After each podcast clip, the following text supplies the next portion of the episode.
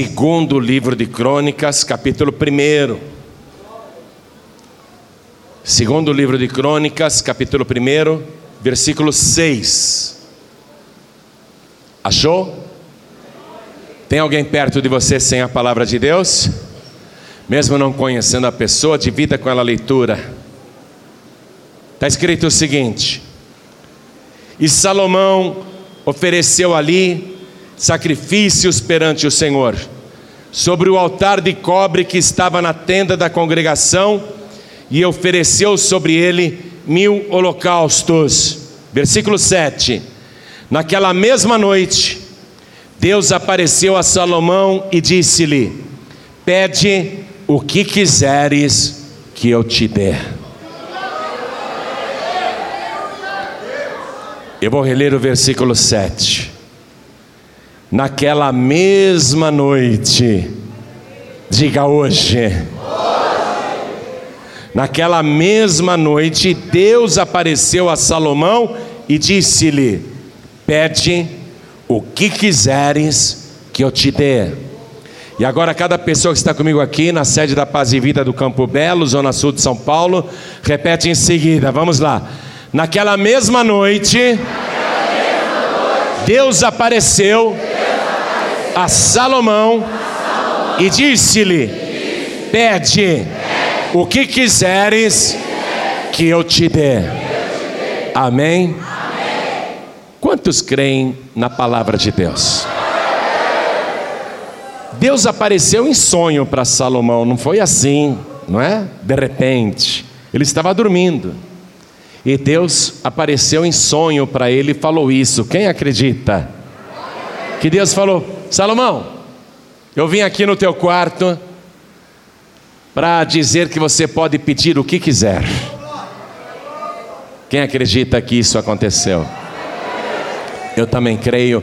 Então desocupe as tuas mãos e vamos dar para esta palavra a melhor salva de palmas que já se ouviu na zona sul de São Paulo, na cidade de São Paulo, no estado de São Paulo, no Brasil, no mundo. Isso, aplaude, aplaude mais, abre a tua boca e dá glória. Você que está nos ouvindo em Portugal, você que está nos ouvindo em todo o Brasil, em Moçambique, Angola, você que está nos ouvindo em Cabo Verde, Tomé Príncipe, Macau, Timor-Leste, em toda parte, junte-se a nós aqui, aplauda e glorifique a Deus conosco. Aplauda, aplauda e dá glória, glória, glória. Continua. Oh, que coisa linda! Ah, meu Deus, olha que coisa linda! localiza cada pessoa que te glorifica, recebe este louvor e já comece a derramar as tuas bênçãos. Comece a derramar as vitórias, os livramentos, os milagres. Pai querido, a tua palavra vai ser pregada agora. E ninguém quer ouvir um homem, todos querem ouvir a tua voz, a tua palavra. Então vem com teu espírito tome a boca do pregador, tome os lábios do mensageiro, envia a tua palavra com poder e autoridade, e que a tua palavra vá, percorra toda a terra e produza o resultado para o qual está sendo enviada, em nome de Jesus. Diga amém, Jesus. Quem está sentindo a presença de Deus aqui no Campo Belo? Eu também estou. Eu tenho certeza que a tua vida já foi grandemente abençoada desde o início da reunião, mas agora você vai ser abençoado, abençoada com o conhecimento da palavra de Deus. Então senta, por favor. Imagine se Deus aparecesse para você em sonho e dissesse: pode pedir o que quiser Aí você diria para Deus: qualquer coisa, Senhor. E Ele te responderia: o que você pedir, eu vou te dar. O que, que você pediria para Deus? A pessoa tem que ser sábia nessa hora, né? Por exemplo, você todo afoito diz: Ah, Senhor, eu quero um foguete.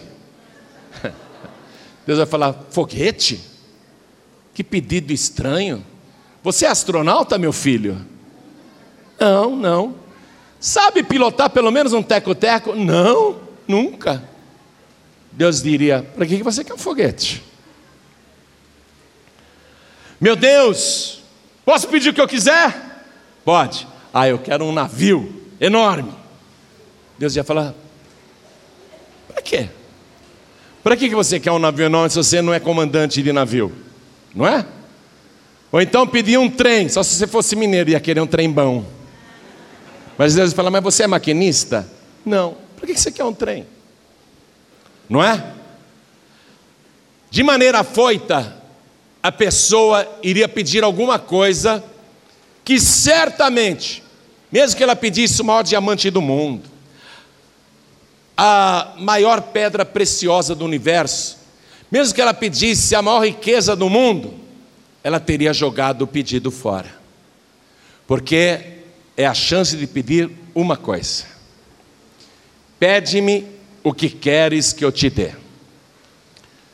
E por que que Deus vai justamente no quarto de Salomão oferecer isso? Então deixa eu te contar. Salomão era muito jovem.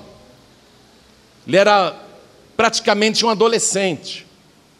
Tanto que esse episódio é relatado também no primeiro livro de Reis, capítulo 3. E lá no versículo 7, Salomão diz: Eu ainda sou menino pequeno. Você vê? Aliás, eu quero te mostrar isso. Essa mesma passagem está aqui no primeiro livro de Reis, capítulo 3, ó, versículo 7. Olha o que ele diz aqui, na parte B do versículo. Parte B é sempre a parte final, né? Ele diz: e sou ainda menino pequeno, nem sei como sair, nem como entrar. Quer dizer, ele é totalmente jovem e inexperiente. Nunca foi vereador, nunca foi prefeito, nunca foi governador, e agora é rei. Sem experiência para administrar, sem experiência política, nunca teve um negócio próprio. Olha a situação dele. Deus está dizendo para Salomão: pode pedir o que você quiser. E ele é um garoto ainda, recém-empossado como rei. Mas por que, que Deus resolveu fazer essa aparição pessoal, em sonhos, para o jovem Salomão? Porque Salomão, não sabendo o que fazer, ele foi até um lugar chamado Gibeão, onde ficava o tabernáculo de Moisés, a tenda ainda estava lá. E ali em Gibeão, sabe o que Salomão fez? Ofereceu para Deus mil holocaustos. A gente falando assim, que ele deu mil holocaustos, parece uma coisa simples, ah, ele fez uma oferta. Não, foi uma coisa complicadíssima, porque Cada animal que ele iria sacrificar para Deus, ele tinha que examinar se era o melhor do rebanho. Aí ele mesmo tinha que degolar o animal e esperar vazar todo o sangue. E ele, naquela operação, naqueles holocaustos, ele ficou muito manchado de sangue. Ele fez isso mil vezes. Mil vezes ele olhou: é o melhor boi do rebanho? É o melhor. Então esse daqui é para Deus. Aí ele levava lá para o altar. E ele mesmo, claro, com gente ajudando, porque ele sozinho não poderia controlar um boi. Mas ele mesmo oferece holocausto e sacrifica bois, ovelhas, bezerros, novilhos.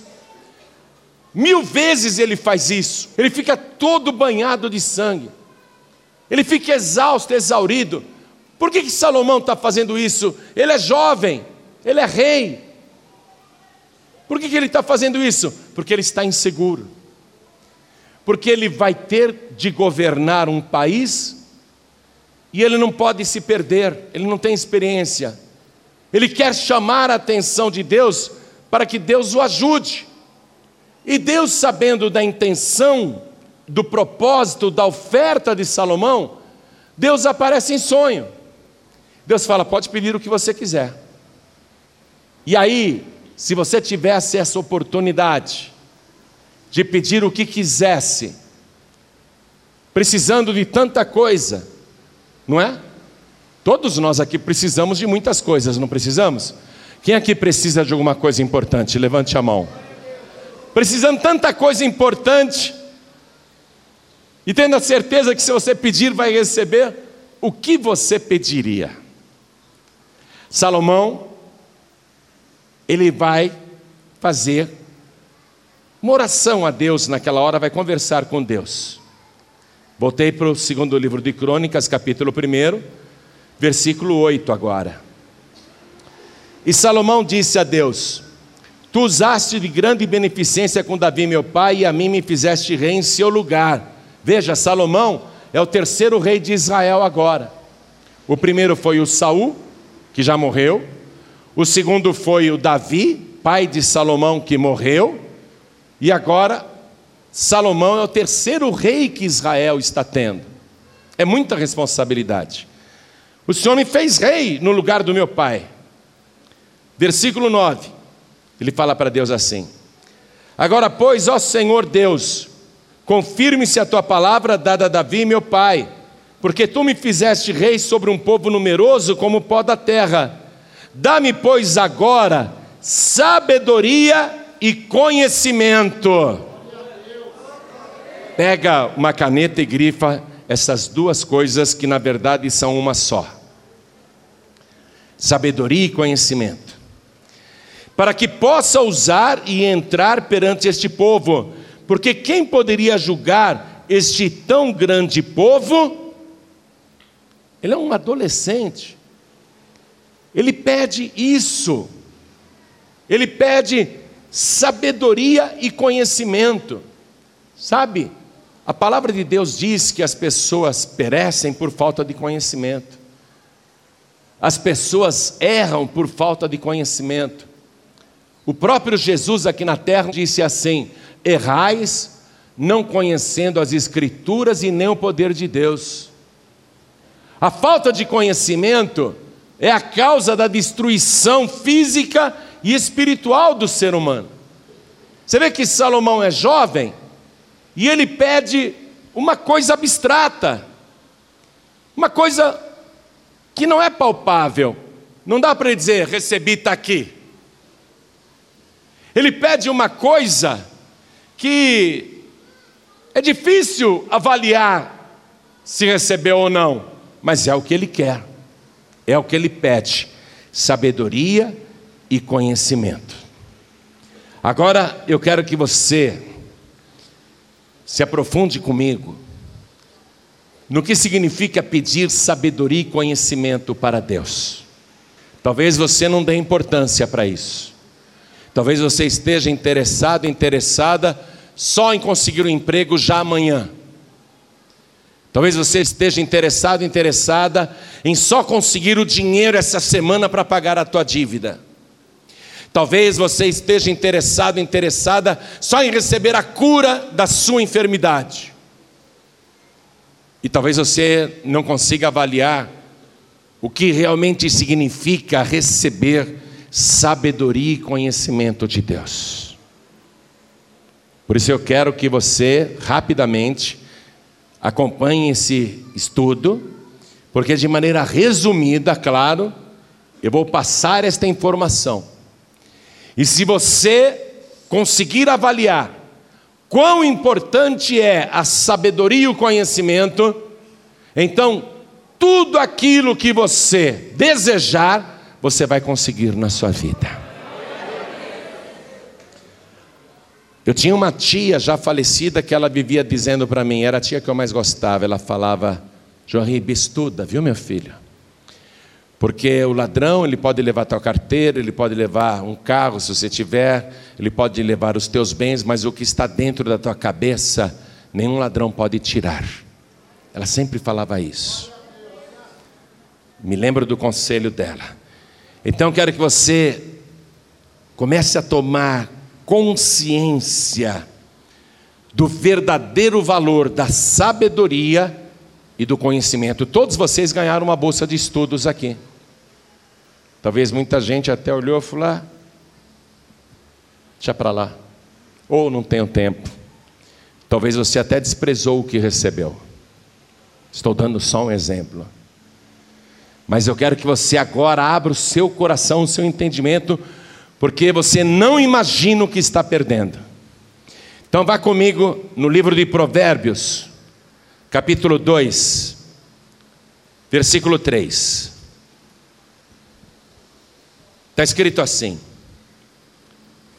E se clamares por entendimento e por inteligência alçares a tua voz, se como a prata a buscares e como a tesouros escondidos a procurares, então entenderás o temor do Senhor e acharás o conhecimento de Deus. Porque o Senhor dá a sabedoria, e da sua boca vem o conhecimento e o entendimento. Ele reserva a verdadeira sabedoria para os retos, escudo é para os que caminham na sinceridade, para que guarde as veredas do juízo e conserve o caminho dos seus santos. Então entenderás justiça e juízo, e equidade e todas as boas veredas. Porquanto a sabedoria entrará no teu coração e o conhecimento será suave à tua alma. O bom siso te guardará e a inteligência te conservará. Ainda em Provérbios capítulo 3, versículo 13. Bem-aventurado o homem que acha sabedoria e o homem que adquire conhecimento. Exatamente o que Salomão pediu para Deus: sabedoria e conhecimento. Bem-aventurado, bem-sucedido, mais do que feliz, o homem, a mulher que acha sabedoria e o homem que adquire conhecimento. Porque melhor é a sua mercadoria do que a mercadoria de prata e a sua renda do que o ouro mais fino mais preciosa é do que os rubins, e tudo o que podes desejar não se pode comparar a ela. Aumento de dias há na sua mão direita, na sua esquerda, riquezas e honra. Vai entendendo, vai entendendo. Os seus caminhos são caminhos de delícias, e todas as suas veredas, paz. É árvore da vida para os que a seguram, e bem-aventurados são todos os que a retêm. O Senhor, com sabedoria, fundou a terra, preparou os céus com inteligência. Pelo seu conhecimento se fenderam os abismos e as nuvens destilam o orvalho. Filho meu, não se apartem estas coisas dos teus olhos, guarda a verdadeira sabedoria e o bom siso, porque serão vida para a tua alma e graça para o teu pescoço. Então andarás com confiança no teu caminho e não tropeçará o teu pé. Quando te deitares, não temerás. Sim, tu te deitarás e o teu sono será suave. Não temas o pavor repentino, nem a assolação dos ímpios quando vier, porque o Senhor será a tua esperança e guardará os teus pés de serem presos. Aqui mesmo vai no capítulo 8 agora, versículo 12.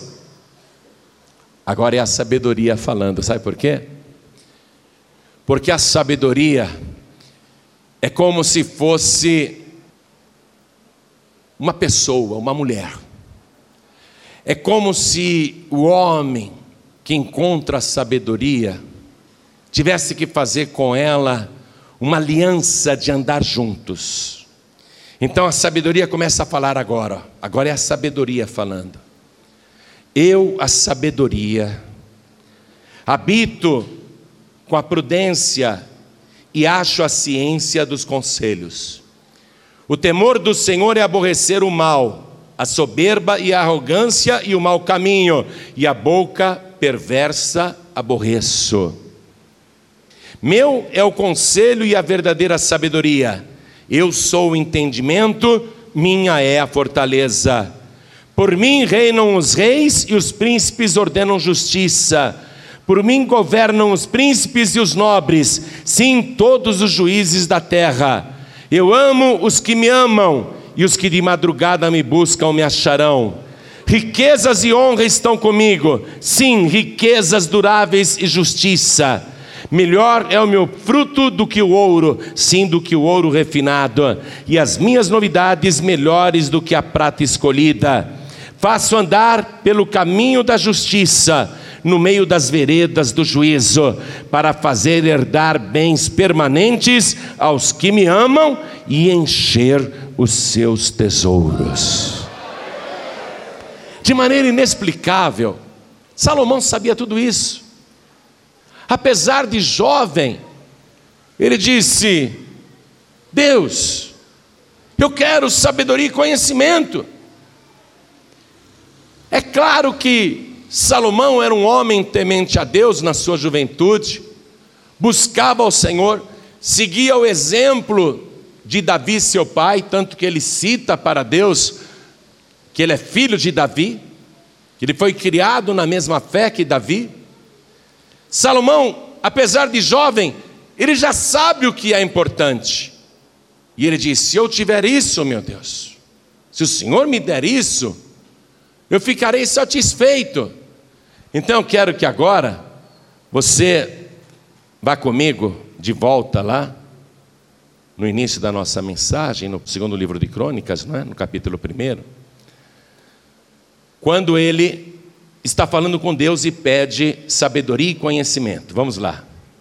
Voltei para o segundo livro de Crônicas, capítulo 1, versículo 10.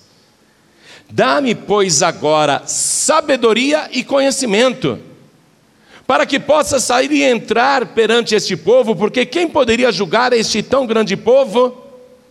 Então Deus disse a Salomão: Porquanto ouvi isso no teu coração, e não pedistes riquezas, fazenda ou honra, nem a morte dos que te aborrecem, nem tampouco pediste muitos dias de vida, mas pediste para ti sabedoria e conhecimento, para poderes julgar a meu povo sobre o qual te pus rei, sabedoria e conhecimento te são dados, e te darei riquezas e fazendas e honra, qual nenhum rei antes de ti teve, e depois de ti tal não haverá.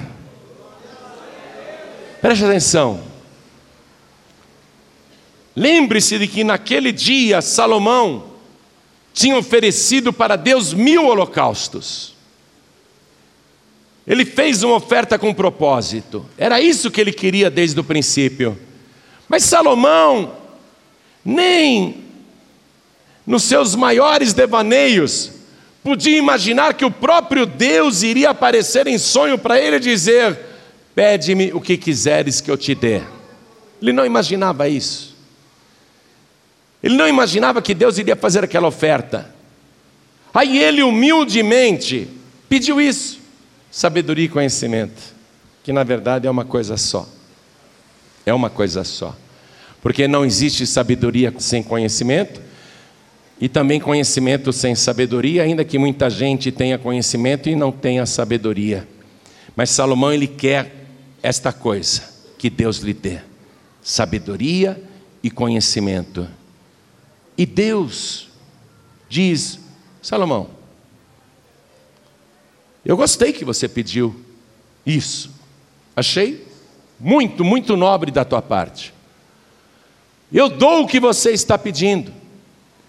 Porque você podia ter pedido riquezas, você poderia ter pedido a morte dos seus inimigos, você poderia ter pedido honra, fama, glória, você poderia ter pedido uma vida longa. Me pediu só isso. Mas Salomão, é como se Deus estivesse dizendo isso para ele. Você tem crédito comigo, Salomão. Sabe por quê? Você me fez mil holocaustos. Você não fez uma ofertinha qualquer, é como se Deus estivesse falando isso. Salomão, o que você fez para mim foi tão grande que eu quero fazer uma coisa muito grande para você. Então, olha aqui, Salomão, até o que você não pediu eu vou te dar. E é interessante você ler esta passagem lá no primeiro livro de Reis, no capítulo 3, porque Deus fala de uma maneira muito especial ali. Vá comigo, por favor, vá comigo no capítulo 3. Primeiro livro de Reis, no capítulo 3, para ver como Deus fala. Tá? Eu já te expliquei que esta passagem está relatada nos dois livros, né? No livro de Reis e no livro de Crônicas. Mas vamos ver aqui em Reis esse detalhe importantíssimo que o escritor de Crônicas, por algum motivo, não colocou, mas que está aqui. Daí a duplicidade da mesma narrativa, para não perder o detalhe importantíssimo de como a coisa se desenrolou naquela noite durante o sonho de Salomão. Olha, Deus não deixou esse detalhe se perder, nem por copistas, nem por traduções. Daí o fato ter sido repetido.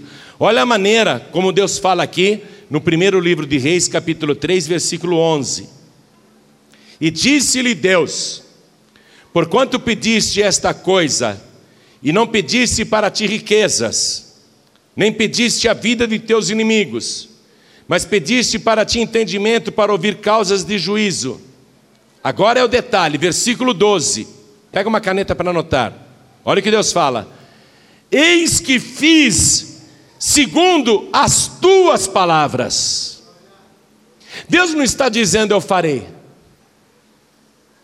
No momento em que Salomão pediu, Deus já fez. Quem está compreendendo isso? Normalmente a gente pede as coisas para Deus e acha que Deus precisa de um tempo para fazer, né? A gente fala com Deus, pede qualquer coisa e dá assim uns dias, uma semana, um mês, né? A gente dá um tempo para Deus fazer, né? Aprende aqui, ó, ó o detalhe. Salomão acabou de pedir e Deus está dizendo: Eu já fiz. Você entrou aqui pedindo alguma coisa? Quer receber uma palavra profética? Você acabou de pedir e Deus está te respondendo que já fez para você. Eu já fiz. Eu fiz conforme as tuas palavras. Eu já fiz. eu já fiz. Diga glória ao teu nome, Senhor. E Deus está dizendo: Eu já fiz, pode acreditar. Eu já fiz conforme as tuas palavras. Veja como Deus trabalha com rapidez. Deus não é uma pessoa lerda que precisa de prazo para executar tarefas. Ô Salomão, espera um pouquinho, o que você me pediu é complicado. Primeiro que o teu cérebro ainda não amadureceu, você é um adolescente, você vai ter que envelhecer mais um pouquinho para ficar sábio, tá bom? Eu não consigo fazer isso assim de repente, Salomão. O que você está pensando? Tem que dar tempo ao tempo, tem que esperar uns anos aí. É importante saber esperar, eu concordo. Só que Deus está mostrando que mesmo para um cérebro imaturo e verde, um cérebro inexperiente, Deus não precisa de tempo nenhum para realizar os nossos pedidos. Eu fiz conforme as tuas palavras. Quando Deus falou, eu fiz conforme as tuas palavras, os neurônios de Salomão, o sistema nervoso, o cérebro daquele adolescente, recebeu uma transformação instantânea. Você está ouvindo a palavra aqui? Deus está mexendo no teu cérebro agora. Deus ele faz operações rapidíssimas, instantâneas. Eu já fiz conforme as tuas palavras. E Deus diz assim, ó, você não me pediu nada disso, né? Mas o que você pediu eu já fiz segundo as tuas palavras. Eis que te dei. Preste atenção, acompanhe a leitura, estou no versículo 12. Deus começa dizendo: Eu fiz segundo as tuas palavras, e eis que te dei. Deus não está falando eu te darei, eu te dei um coração tão sábio e entendido, que antes de ti teu igual não houve, e depois de ti teu igual não se levantará. Amém? Eu já dei. E também até o que não pediste, te dei. A gente não sabe pedir o que convém. A gente só sabe da necessidade imediata. E imagina alguma necessidade amanhã. Só que a gente não compreende as necessidades futuras e tem muita coisa que a gente vai precisar que nem passa pela nossa cabeça. E Deus está dizendo isso: até o que não pediste, te dei. Fato consumado, eu dei.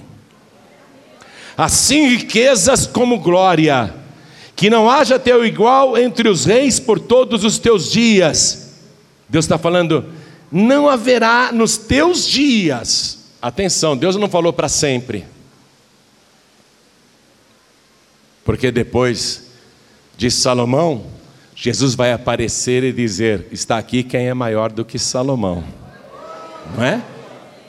Deus não está dizendo, ó, oh, você vai ser o homem mais sábio de todos os tempos. Deus não está falando isso. Por todos os teus dias não haverá um rei igual a ti de qualquer outro país ou nação. Então Deus consumou o pedido e deu até o que ele não pediu. Só que quando Salomão acorda, olha aqui o versículo 15, ó. E acordou Salomão, e eis que era sonho. Poxa, eu tive um sonho tão lindo. Deus falava comigo, mas era só sonho dá a impressão que foi só sonho, dá a impressão que ficou ali no mundo da fantasia, não é? No mundo dos sonhos. Só que você não está sonhando, olha para mim. Você está acordado, acordada, você está ouvindo esta palavra e Deus está dizendo que Ele já fez o que você pediu e até o que você não pediu, Ele já está fazendo por você. Não precisa ficar inquieto, inquieta. E agora o que, que eu faço? Pode descansar no Senhor, porque Deus já fez o que você precisa. Quero que você acredite nisso, você não está sonhando. Não fique pensando, ai, como seria bom se fosse verdade tudo que esse pastor está falando. Como seria bom se fosse verdade? Você está pensando que você está dormindo e que isso é sonho? Olha que Deus está usando a minha boca para dizer que eu já fiz o que você pediu. Toma posse e fala: Eu creio, eu creio. E até o que você não pediu, eu já fiz por você. E você vai ver, você vai glorificar a Deus. Salomão acordou e pensou: Poxa, era só um sonho. Só que aí as coisas começaram a acontecer. O primeiro caso maravilhoso, aquele caso das duas mulheres, que as duas tiveram um filho ao mesmo tempo e dormiam no mesmo quarto, e uma das mulheres dorme em cima do bebezinho e mata o próprio filho sem querer. Aí ela vê a amiga dormindo na outra cama com o bebezinho dela e sem ser vista, sem que alguém percebesse, ela troca os bebês, né? Ela põe o bebê morto ali no leito com a que está dormindo e pega o vivo para ela. E quando a que estava dormindo acorda e vê o bebê morto, chora, chora, se desespera. Mas quando ela olha direito, fala: Não, esse não é meu filho, não. Esse daqui é o teu filho. Não, esse é o teu. Não, você pegou o meu. Esse morto é teu. Não, não, esse morto é seu, o vivo é meu. Ah, então vamos falar com o rei Salomão. Ele era um rei tão democrático, tão acessível que diz a palavra que essas duas mulheres eram prostitutas. E veja só, mesmo sendo duas mulheres, digamos, sem valor para a sociedade, elas têm uma audiência com o homem mais importante de Israel, o rei Salomão. E elas apresentam o caso.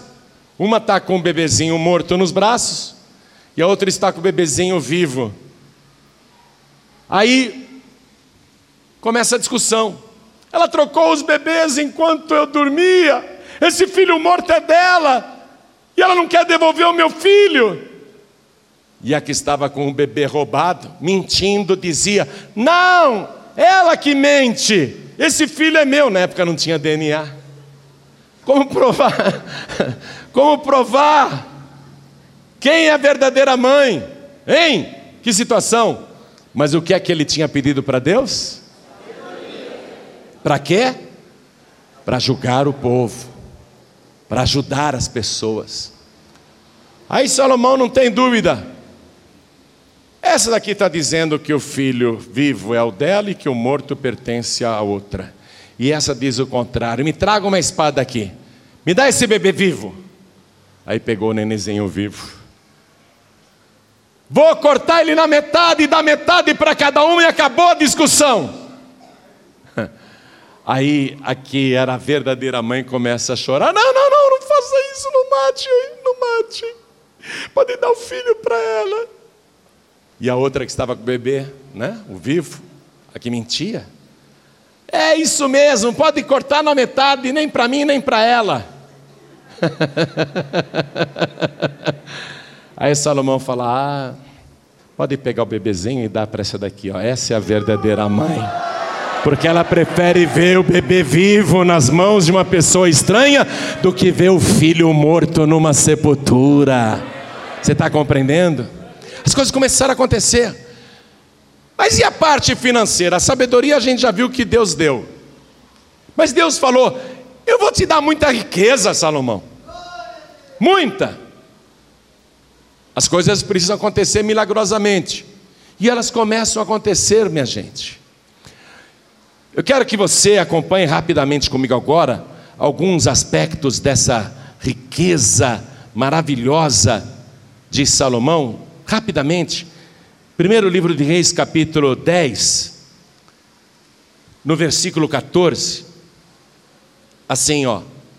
E era o peso do ouro que se trazia a Salomão cada ano.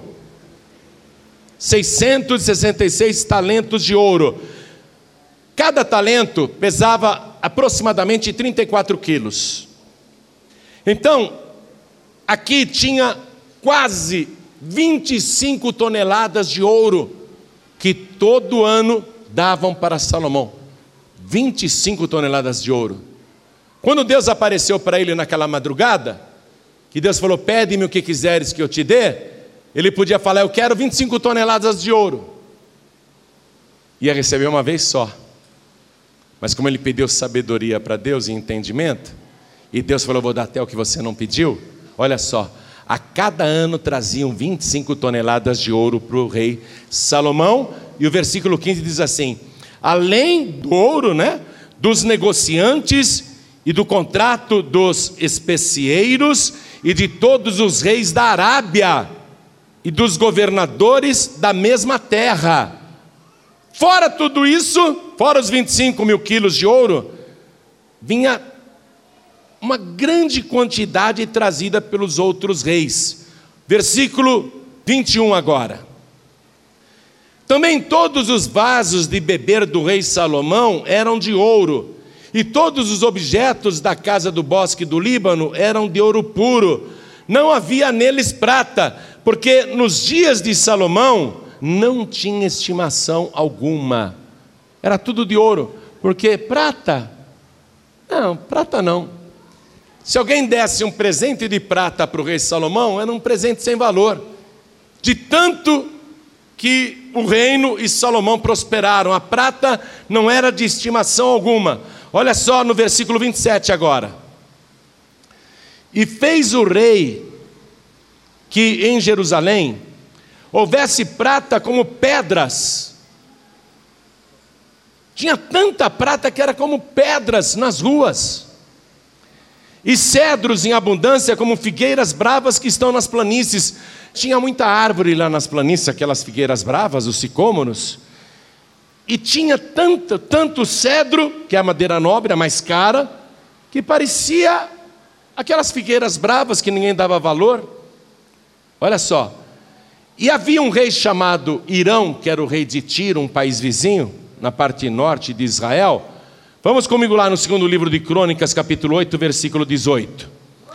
Segundo Crônicas, capítulo 8, versículo 18. Esse rei Irão,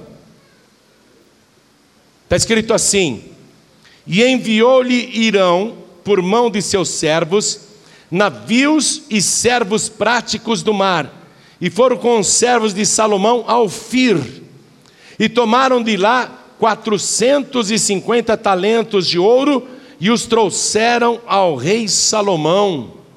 Olha que estranho.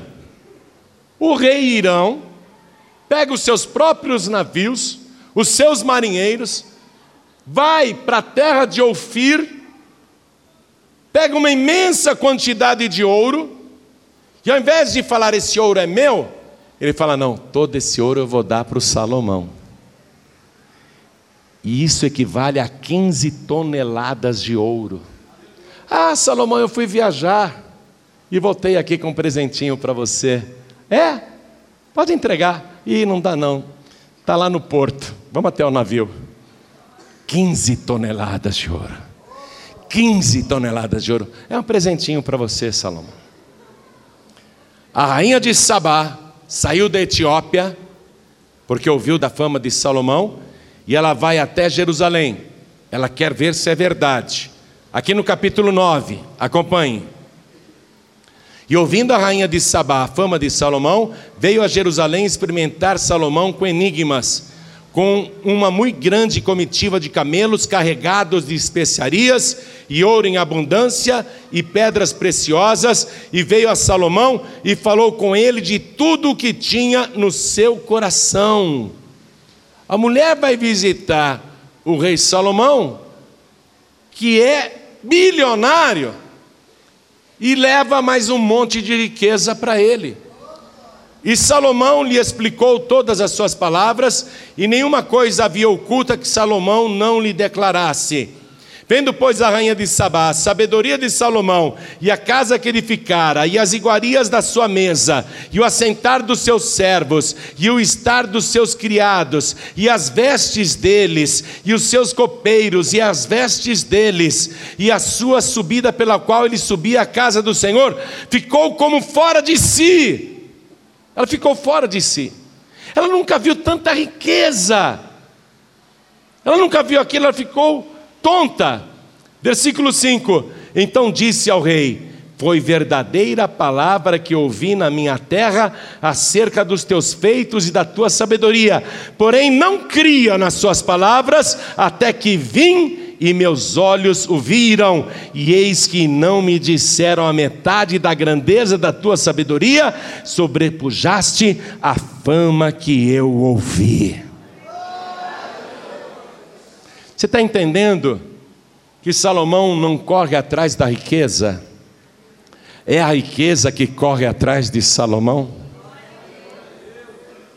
E toda a riqueza é dada para Salomão, por quê? Porque ele tem sabedoria.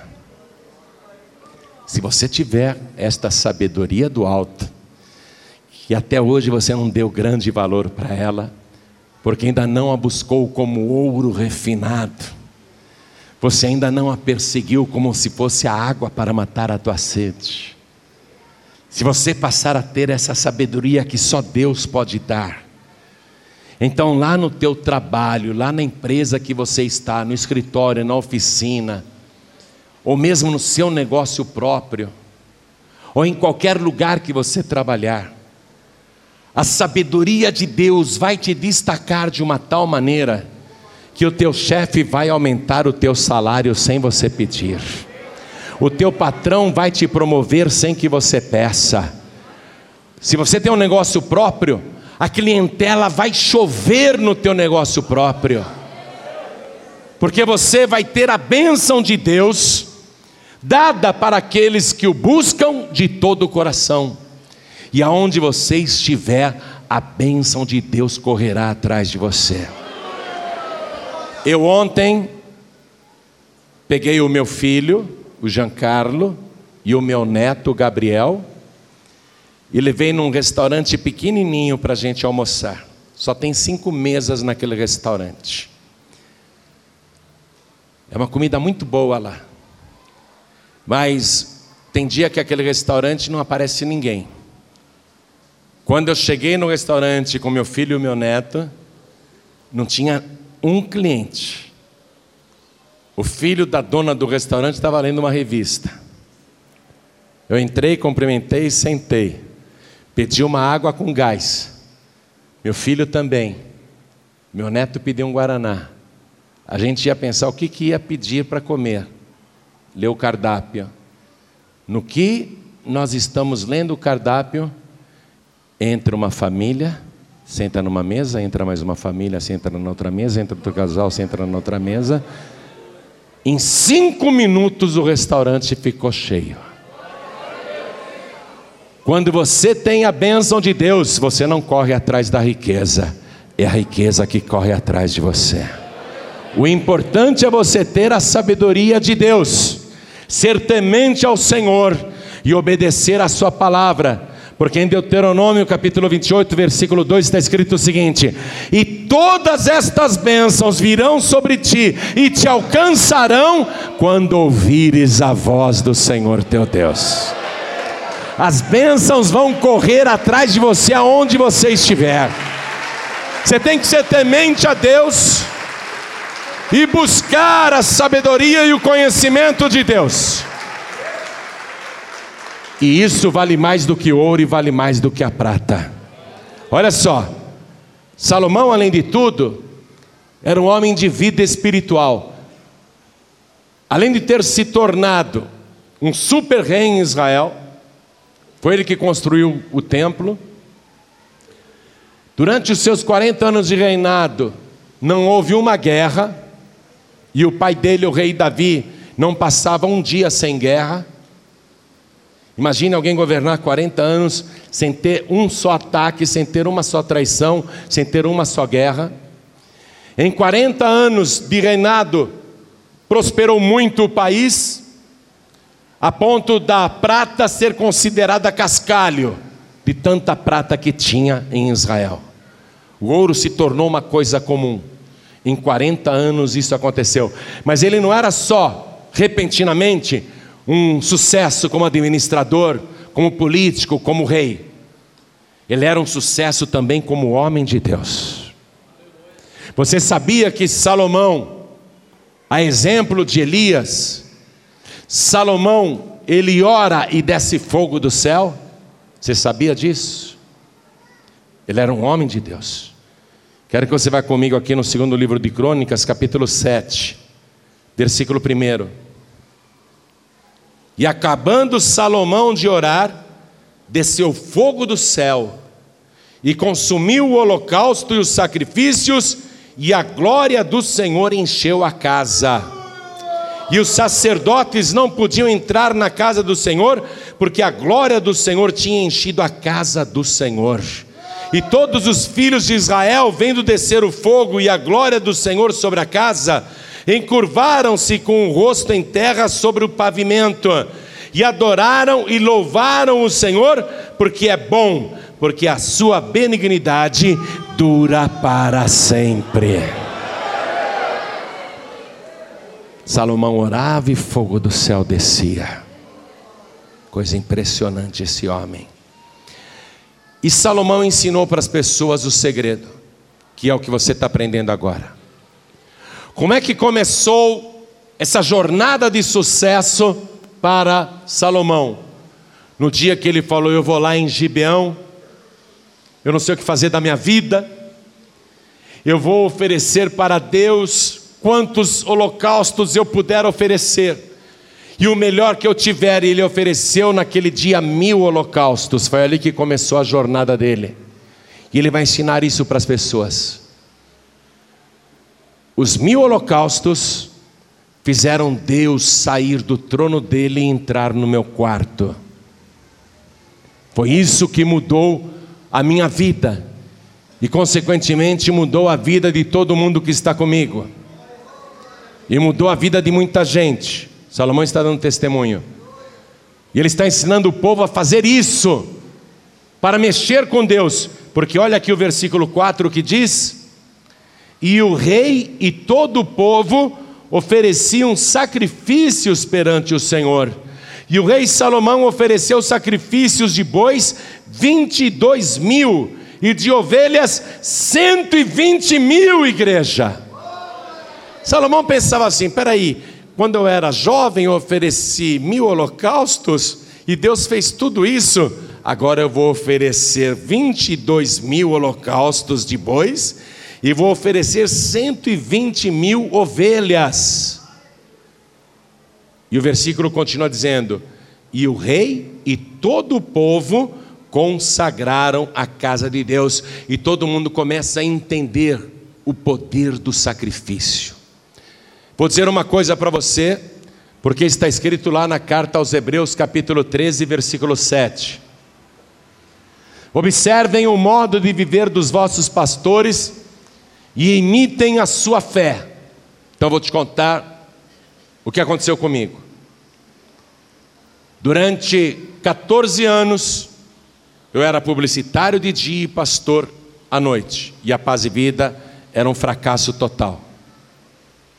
E eu sempre falava para Deus: Meu Deus, o dia que a paz e vida conseguir me sustentar, não precisa ser luxo nenhum, não. Só o suficiente, eu largo a publicidade e vou me dedicar só à pregação do Evangelho. Durante 14 anos eu fiz essa oração e nada aconteceu. Quando eu completei 40 anos de idade, eu era um publicitário bem-sucedido e um pastor fracassado. Morava bem no bairro de Genópolis. Trabalhava pouco e ganhava muito.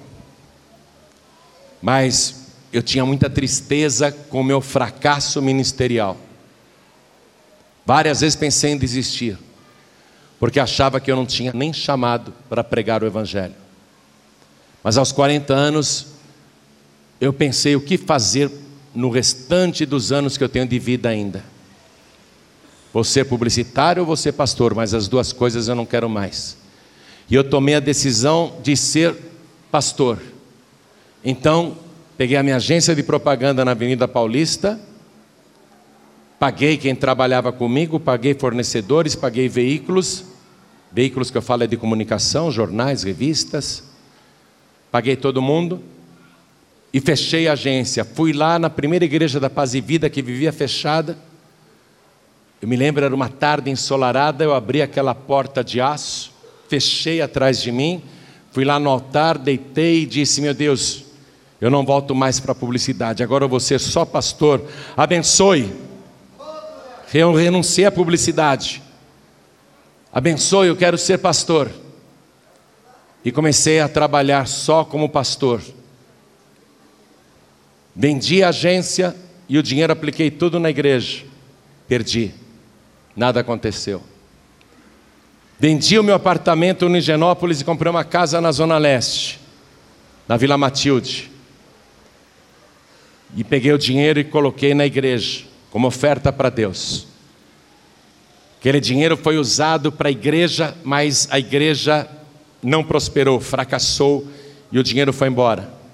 Para resumir a história, eu vendi aquela casa da Zona Leste, que era o último bem que eu tinha, eu não queria vender, porque era tudo que me restava.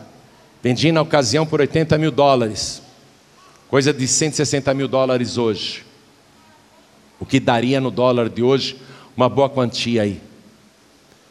Vendi e dei o dinheiro na tesouraria da igreja e falei: tudo que a base vida precisar pagar, use desse dinheiro, os 80 mil dólares. Falei, meu Deus, abençoe. Fui pregando e nada acontecia. Trabalhando e nada acontecia. Tudo que a paz e vida tinha para pagar, eu dizia: peguem dos 80 mil dólares e paguem. E trabalhava, trabalhava e nada acontecia.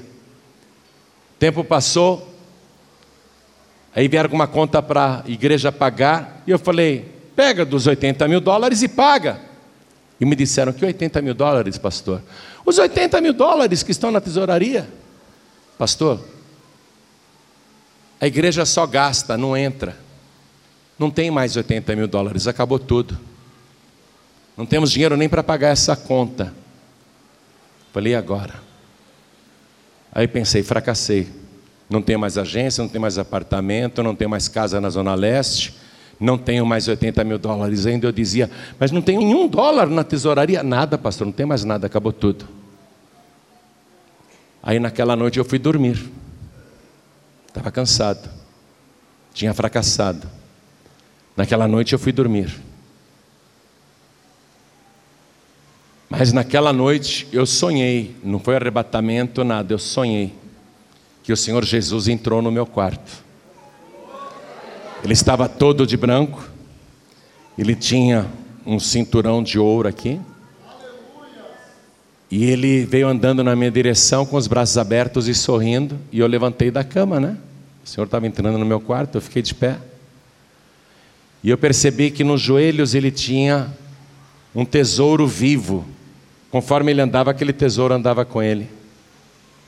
Aí ele parou na minha frente. E eu reconheci que era o Senhor, sabia que era Ele. E Ele me disse: Tu estás vendo tudo isso aqui? E eu. Ele falou: Tudo isso é teu. Porque tu não me negaste nem a tua casa da Zona Leste. Ele sabia que eu tinha uma casa na Zona Leste que eu não queria vender. Ele sabia que aquela casa foi para obra. Aí ele falou: Tudo isso daqui é teu porque tu não me negaste nem a tua casa da Zona Leste. Só que no dia seguinte eu acordei e eu estava que nem o rei Salomão, era só sonho. Continuava falido, sem nada. Mas foi a partir dali que coisas inexplicáveis começaram a acontecer. Eu não tinha mais dinheiro, não tinha mais nada, mas Deus começou a fazer de uma tal maneira que a única explicação é que Deus é fiel e Ele cumpre o que promete. A minha fé me mostra isso, e eu aprendi a viver isso. Estou nem aí com dinheiro. Se você pensa que eu sou um pastor que é louco por dinheiro, você está muito enganado a meu respeito. Quem me conhece e convive comigo sabe como é que eu sou. Eu não tenho nenhum tipo de onda, orgulho, sou um cara bem simples. Mas eu sei como o nosso Deus é. Hoje, essa igreja aqui, essa igreja que está completando um ano de vida, essa igreja, o aluguel dela é caríssimo. Não vou nem falar aqui para não assustar ninguém. Mas essa igreja aqui, ó, está completando um ano de vida. E Deus me disse uma coisa muito importante. Ele disse assim: prega a palavra pura. Não explore a fé nem a ingenuidade das pessoas. Pode falar de dízimos e ofertas e vá em frente, porque eu vou levantar o povo. Hoje eu sei que a gente pode ir para qualquer lugar. Para qualquer lugar. Eu sei como é que Deus trabalha. Não tem explicação. Mas o holocausto mexe com Deus. O holocausto mexe com Deus de uma tal maneira que faz com que toda vergonha se acabe, toda humilhação termine, todo fracasso vá embora e aconteça tudo aquilo e muito mais do que você imagina. Hoje nós estamos pregando, inclusive, fora do Brasil. Tem lugares do mundo que as pessoas me conhecem, mas eu nem conheço os lugares. E as pessoas estão lá ouvindo a pregação da palavra. Sabe o que Deus fez? Pegou um homem fracassado e levantou. Você hoje pode estar caído no pó da terra. Você pode ser uma pessoa inexperiente profissionalmente, ministerialmente, ou na carreira, no trabalho, no seu emprego novo, ou no seu negócio novo. Você pode ser uma pessoa totalmente incapaz hoje, mas Deus vai te capacitar poderosamente, e Deus vai abrir as portas para você de uma tal maneira que todo mundo que te olhar vai dizer: esta pessoa tem alguma coisa estranha, ela tem alguma coisa diferente. E ela não vai saber por que quer dar tudo para você. E você saberá a resposta. É Deus na tua vida. Deus vai dar ordem para que todas as bênçãos corram atrás de você e te alcancem aonde você estiver. Quero que você fique de pé agora, por favor. Igreja, Um dia o Senhor Jesus, que nunca mentiu, falou a respeito de Salomão. Aliás, ele falou a respeito de Salomão, pelo menos em duas pregações. E muita gente diz que Salomão não existiu, que é tudo fábula. Se Salomão fosse fábula, Se Salomão não tivesse existido, Jesus não teria falado dele. Jesus olhou para as pessoas e disse assim: Por que, que vocês estão tão preocupados a respeito da roupa que vão vestir? Olhem os lírios do campo, que não trabalham nem fiam, e eu vos digo que nem mesmo Salomão, em toda a sua glória, se vestiu como qualquer um deles. Jesus citou Salomão no Sermão da Montanha. Jesus citou Salomão numa outra pregação, quando ele sentencia as cidades incrédulas, quase no final dos seus três anos de pregação, por não terem crido em Jesus, Jesus diz: a rainha do sul, e ele estava falando da rainha de Sabá, a rainha de Sabá se levantará no dia do juízo com esta geração e a condenará, porque veio dos confins da terra ouvir a sabedoria de Salomão, e eis que está aqui quem é maior do que Salomão. Então, Salomão não é fábula, tudo que você ouviu aqui é verdade. Tudo que aconteceu na vida de Salomão é a pura verdade. Tudo que você ouviu que vai acontecer na tua vida também é verdade. Isso não é fábula, não é fantasia, não. Jesus Cristo disse: Está aqui quem é maior do que Salomão. Jesus é muito maior do que Salomão.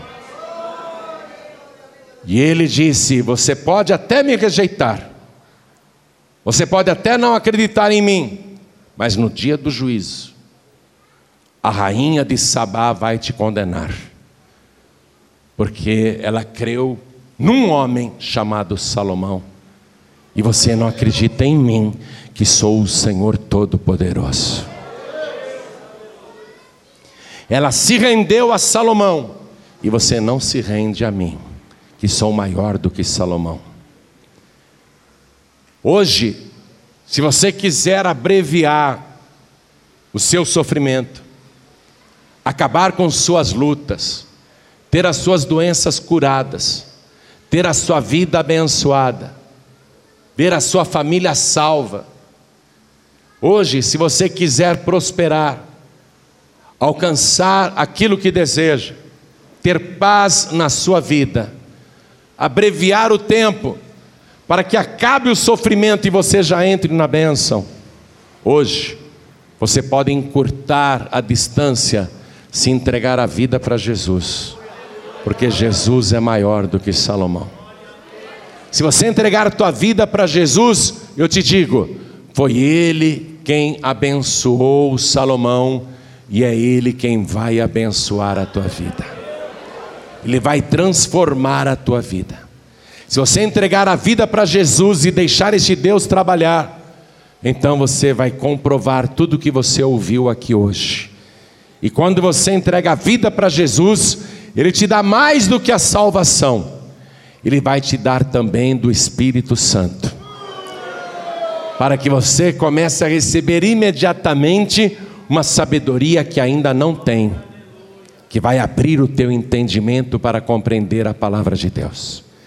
Se você entregar a vida para Jesus, você vai encurtar etapas, você vai acelerar o teu ganho, você vai conseguir vitórias rapidamente, você vai encurtar a distância entre o fracasso e o sucesso, entre a derrota e a vitória, entre a vergonha e a honra. Você vai acabar com esse sofrimento, porque Jesus disse: Eu vim para que todos tenham vida e a tenham com abundância. Se você entregar a vida para Jesus agora, você estará abraçando o conhecimento de que só Jesus Cristo salva, e é Ele que depois te dará sabedoria. Se você abraçar este conhecimento de que Jesus é o único caminho, a sabedoria Ele vai acrescentar na tua vida. Então, olhem todos para mim aqui agora. Salomão foi uma bênção mas ele só foi uma bênção porque o Senhor o abençoou. Salomão não era uma bênção por si só, ele se tornou uma bênção. Ele mesmo escreveu lá no livro de Provérbios: Não seja sábio aos teus próprios olhos. Não fique achando que você é sabido, sabida, que você é inteligente, que você é uma pessoa estudada, que você é uma pessoa capaz, que você é o cara, que você é demais, que você é melhor que os outros. Pelo contrário, seja sábio. O sábio já na Grécia dizia: Eu só sei que nada sei. E ele era um sábio do mundo. O sábio do mundo dizia: Eu só sei que eu nada sei. Porque a pessoa que diz: Eu só sei que nada sei, ela acaba encontrando o conhecimento e a sabedoria. E hoje você está sabendo disso. Só o Senhor pode te abençoar. Só Ele pode te salvar. Só Ele pode te dar a verdadeira sabedoria. Só Ele pode amarrar todos os demônios que te perseguem e te livrar de todos os tormentos. Só Ele pode sarar todas as tuas enfermidades. Só Ele pode te dar a verdadeira paz. Só Ele pode te dar vida abundante como você nunca teve antes. Só Ele pode fazer de você uma pessoa bem-aventurada, uma pessoa mais do que feliz. Primeiro passo: entregar a vida para Jesus. O conhecimento de que só Jesus Cristo salva.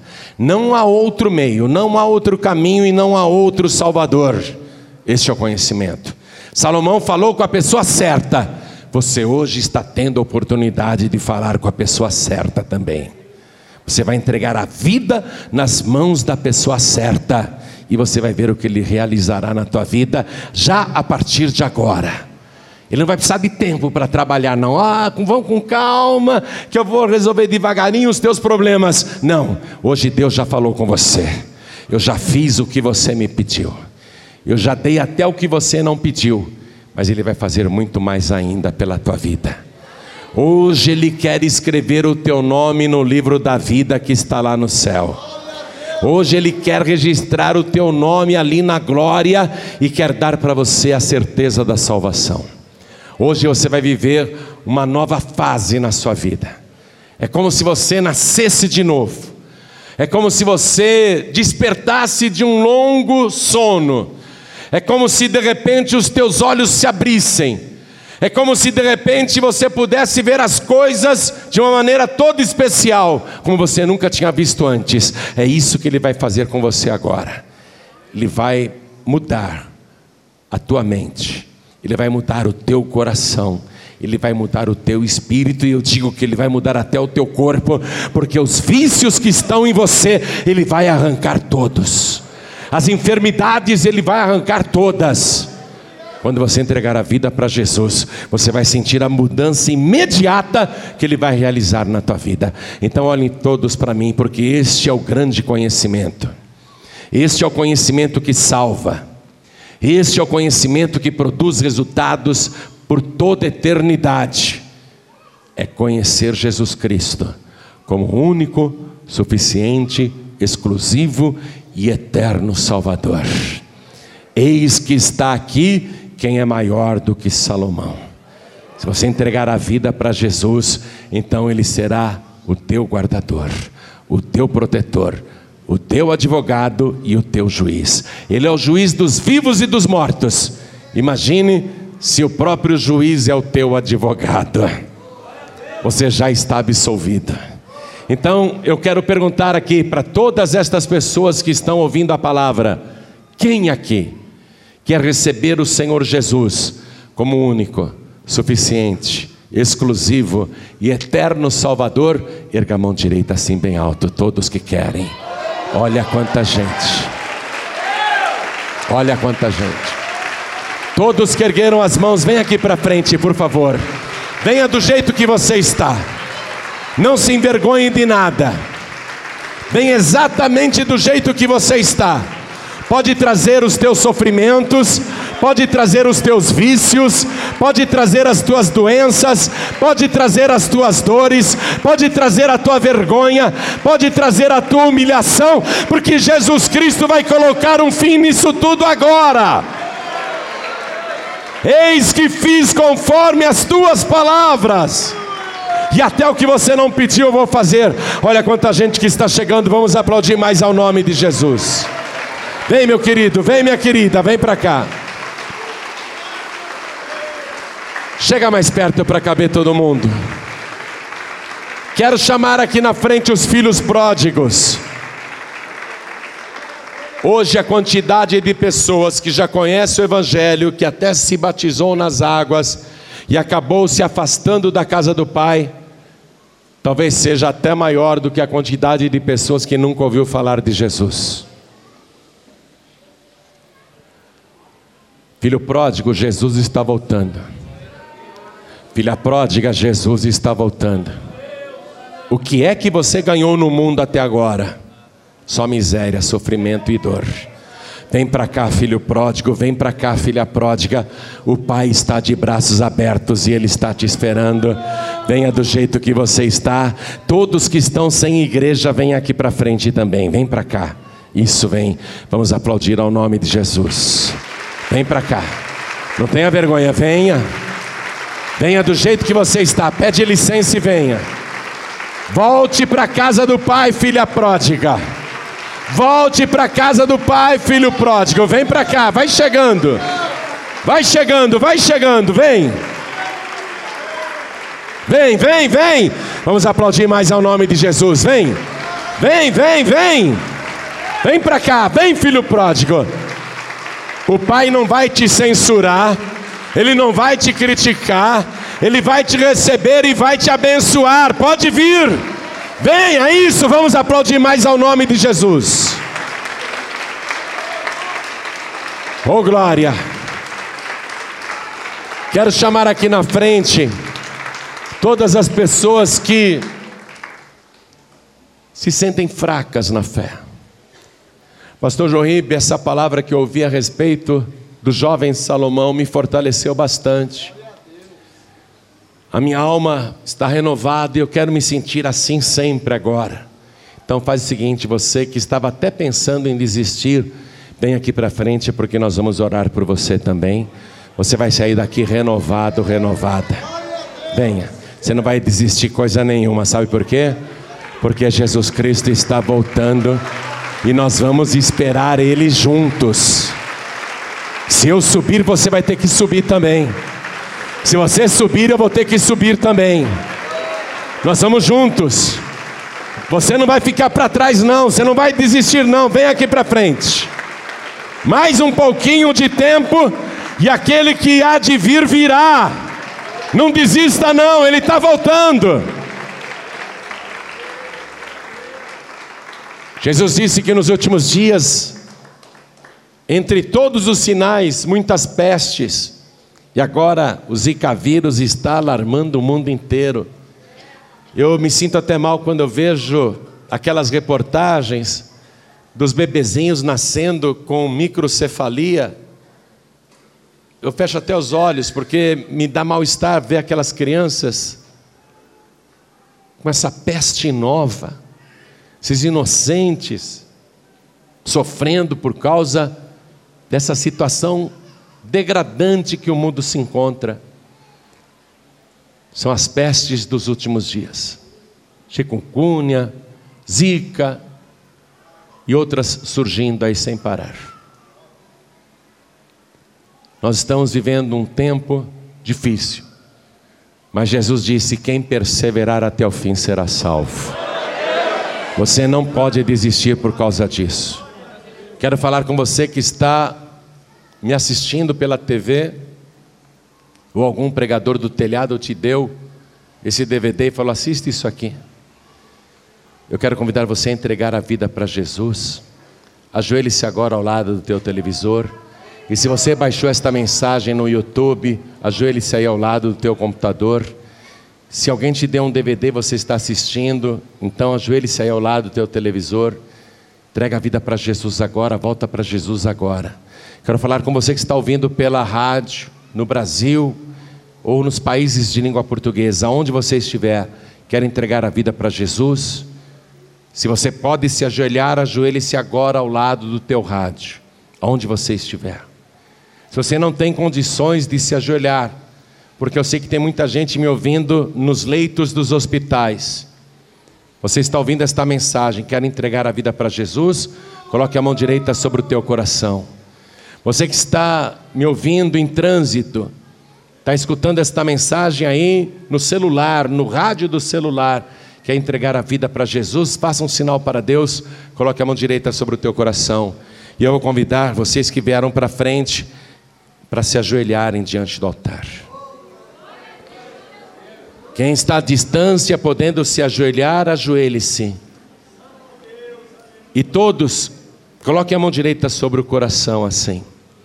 Você que está dentro de uma van, de uma lotação, dentro de um ônibus, de um trem, de um metrô, ouvindo esta mensagem, coloque a mão direita sobre o teu coração, faça esse sinal para Deus. Você que está dirigindo e não pode se ajoelhar, faça esse sinal para Deus, coloque a mão direita sobre o teu coração. E ore assim comigo, cada pessoa agora. Ore comigo, meu Deus e meu Pai. Meu Deus bendito. Meu Deus todo-poderoso. Eu me curvo agora ao Senhor para me render corpo, alma e espírito com todo o meu coração, com toda a minha alma, com todo o meu entendimento e com todas as minhas forças e suplicar ao Senhor o perdão sincero dos meus pecados.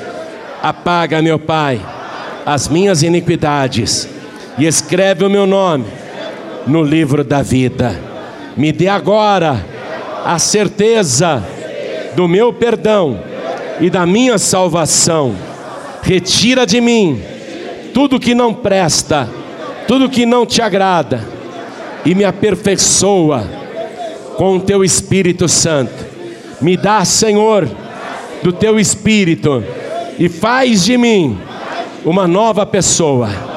Meu Deus da glória, me dá agora a tua bênção, a tua companhia e fica comigo de dia e de noite, porque eu também ficarei contigo todos os dias da minha vida, porque declaro que o Senhor é o meu único, suficiente, exclusivo e eterno Salvador para todos sempre. Amém. Você acabou de receber as boas novas do Evangelho através de João Ribe Palharim, um oferecimento dos pregadores do telhado. Participe da reunião de Paz e Vida. Para informações, acesse pazevida.org.br. Paz e Vida, lugar de gente feliz e ungida.